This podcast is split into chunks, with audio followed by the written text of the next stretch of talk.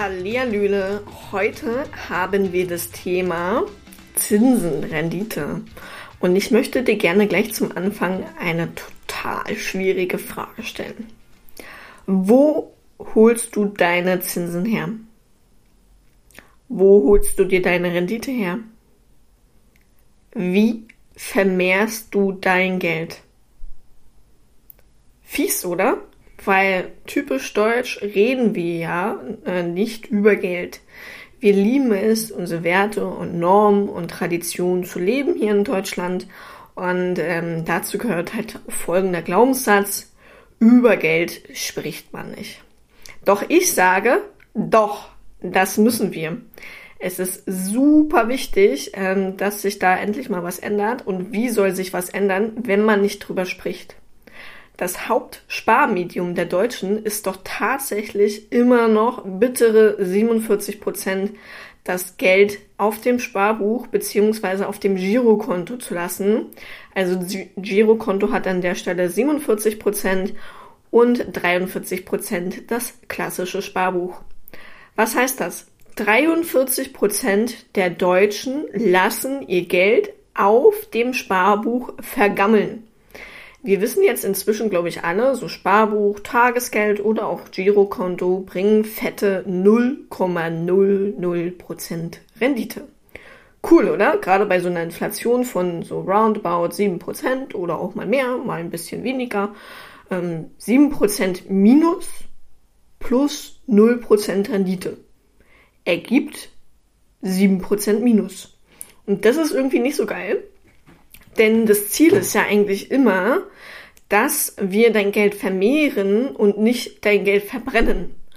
Und an der Stelle muss man nochmal klar differenzieren. Du solltest natürlich immer einen sogenannten Notfallpuffer oder eine Rücklage dir bilden von drei bis sechs äh, Netto-Monatsgehältern, um halt einfach für den Notfall vorbereitet zu sein. Ne? Tier ist krank, ähm, OP steht an vom Tier oder auch Waschmaschine geht kaputt, Auto geht kaputt.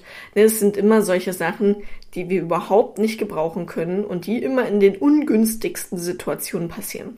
Und dafür ist es wichtig, eine gewisse Rücklage zu bilden für Notfälle. So, alles Geld darüber hinaus solltest du im besten Fall eigentlich investieren und anlegen. Denn wenn du das nicht tust, dann passiert nämlich Folgendes. Deine Kaufkraft wird weniger. Ja, in dieser Fachwörter, hm, ich weiß, ich laber euch immer damit zu. Das bedeutet eigentlich nur, dass das Geld, was du heute hast, in x Jahren weniger wert ist. Also wir sehen das immer super. Ich bin ja so eine kleine Marktforscher-Lieberin. Äh, ich äh, beachte sehr, sehr stark ähm, gewisse Kaufpreisentwicklungen, wie zum Beispiel mein Wocheneinkauf. Vor boah, ja, so circa ein, zwei Jahren konnte ich locker mit 100 Euro richtig fett einkaufen gehen bei Kaufland. Jetzt zahle ich, ohne dass ich mein Kaufverhalten verändert habe, Minimum 130 Euro.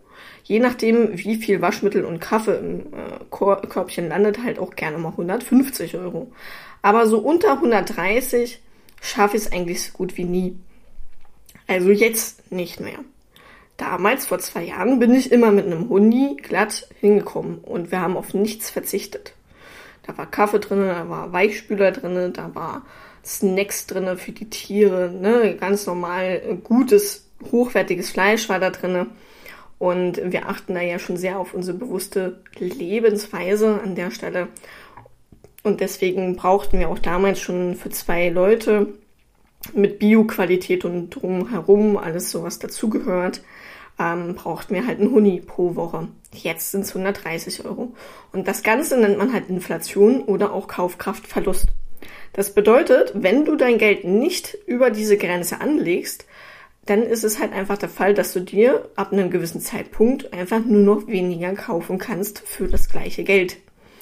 Und deswegen ist es so immens wichtig, dass das Geld, was jetzt gerade quasi einfach nur versauert auf deinem Konto, mal sinnvoll angelegt werden sollte. Und das heißt ja auch gar nicht, wenn du da 30.000 hast, dass du da 30.000 investieren sollst. Und auch nicht 20.000. Aber wenn du alleine von diesen 30 10.000 nimmst und die anlegst Und das über einen gewissen Zeithorizont mit zum Beispiel einem ETF, der super Rendite abwirft und wenig Kosten hat, kannst du dein Geld stark vermehren. Und genau das sollten wir tun. Wir sollten über Geld reden. Wir müssen über Geld reden. Wir dürfen unsere Glaubenssätze an der Stelle endlich mal ablegen. Und es hat nichts mit Neid oder Missgunst oder Gier oder Hass zu tun. Und wir sollen uns auch nicht mit anderen vergleichen, wie viel legst du an, wie viel Sicherheitspuffer hast du. Nein, es ist immer individuell. Natürlich braucht zum Beispiel ein Hausbesitzer mehr Rücklagen als jemand, der in der Mietwohnung wohnt. Weil wenn was am Haus kaputt geht, dann ist das sehr kostenintensiv, wenn das äh, Dach kaputt geht, eine Fensterscheibe kaputt geht, der Heißkessel kaputt geht, man eine Selbstbeteiligung in der Wohngebäudeversicherung drin sind. Das sind alles Kosten, die sind deutlich höher, als wenn ich zum Beispiel in einer Mietwohnung wohne. Und so hat einfach jeder absolut individuell sein Sicherheitsbedürfnis und sein individuelles Rücklagenbedürfnis an der Stelle. Und wir dürfen auch aufhören, uns an der Stelle egomäßig damit anderen zu vergleichen. Wichtig ist dennoch, dass wir drüber reden. Weil das Statistische Bundesamt hat nämlich nicht nur diese Zahlen erhoben, sondern noch weitere Zahlen. Ähm, zum Beispiel Rentenversicherungsverträge liegen bei 30 Prozent, Bausparer bei 28, Immobilieninvestments bei 26, Investmentsfonds bei 23, Aktieninvestments bei 21 Prozent. 21 Prozent der befragten Leute investieren also in Aktien. 21 Prozent. Das ist nicht mal ein Viertel der Befragten.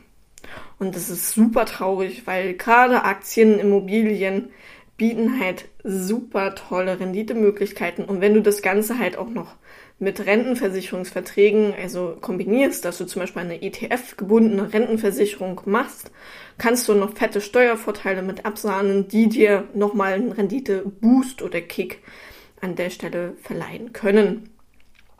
Diese Zahlen wurden äh, im Jahre 20 21 vom Statistischen Bundesland erhoben. Es wurden 2000 Menschen befragt im Alter ab 14 Jahren und veröffentlicht wurde das Ganze am 19.01.22 und ist öffentlich einsehbar. Es zeigt eigentlich nur, wie stiefmütterlich wir immer noch mit unserem Geld umgehen und dass wir einfach wirklich Rendite auf der Straße liegen lassen. Doch wieso ist das eigentlich so? Wir Deutschen sind halt einfach super Angsthasen, wenn es um das Thema Investment geht. Wir sind sicherheitsbedürftig und kriegen eigentlich schon einen Schweißausbruch und blanke Panik, wenn denn dieser Anlagegraph, wo du dann nachgucken kannst, wie geil die Rendite gerade ist, wenn der mal einbricht, was wirtschaftlich völlig normal ist, dann kriegen wir einen Schweißausbruch und einfach Panik. Und dann ist es oftmals so, dass denn die Emotionen den Kauf bzw. Verkauf beeinflussen und wir dann zum Beispiel Panikverkäufe machen, die aber total dämlich sind. Denn die Vergangenheit zeigt, und wenn du dich wirklich intensiv mit dem Thema beschäftigst und diverse Weiterbildungen dazu buchst, dann wirst du merken, dass jede Weltwirtschaftskrise, egal wie schlimm sie war, eigentlich dafür gesorgt hat, dass die Leute günstig kaufen konnten und sich das Ganze nach sieben Jahren amortisiert hat. Das heißt, nach sieben Jahren bist du spätestens wieder mit einem Plus draußen. Und wenn wir das Ganze jetzt betrachten mit, du bist zum Beispiel 30 Jahre alt, du möchtest gerne mit 65 oder 67 Jahren ganz normal in Rente gehen, dann haben wir einen Anlagehorizont von über 30 Jahren. Und in diesen 30 Jahren kannst du den Zinseszins halt für dich nutzen und halt auch super easy so eine Krise wie zum Beispiel eine Corona-Krise, ne, eine Immobilienblase, eine IT-Blase im Jahre 2000, als die IT-Blase war, oder 2007, 2008 die Immobilienblase, dass man das halt super easy wieder mit ausgleichen kann. Die Chancen sind da, du musst sie also nur nutzen. Lege dein Geld an, hol die mega geile Renditen, schlag die Inflation und am besten machst du das Ganze halt auch nochmal ein bisschen steueroptimiert. Ähm, so gehst du halt das Thema Rente für dich an, lässt dein Geld halt nicht auf der Bank versauern, sondern holst dir einfach mega fette Rendite und äh, gleichst halt einfach den Kaufkraftverlust an der Stelle wieder ab oder aus. Und ähm, das Schöne ist, ich berate dich super gerne dazu.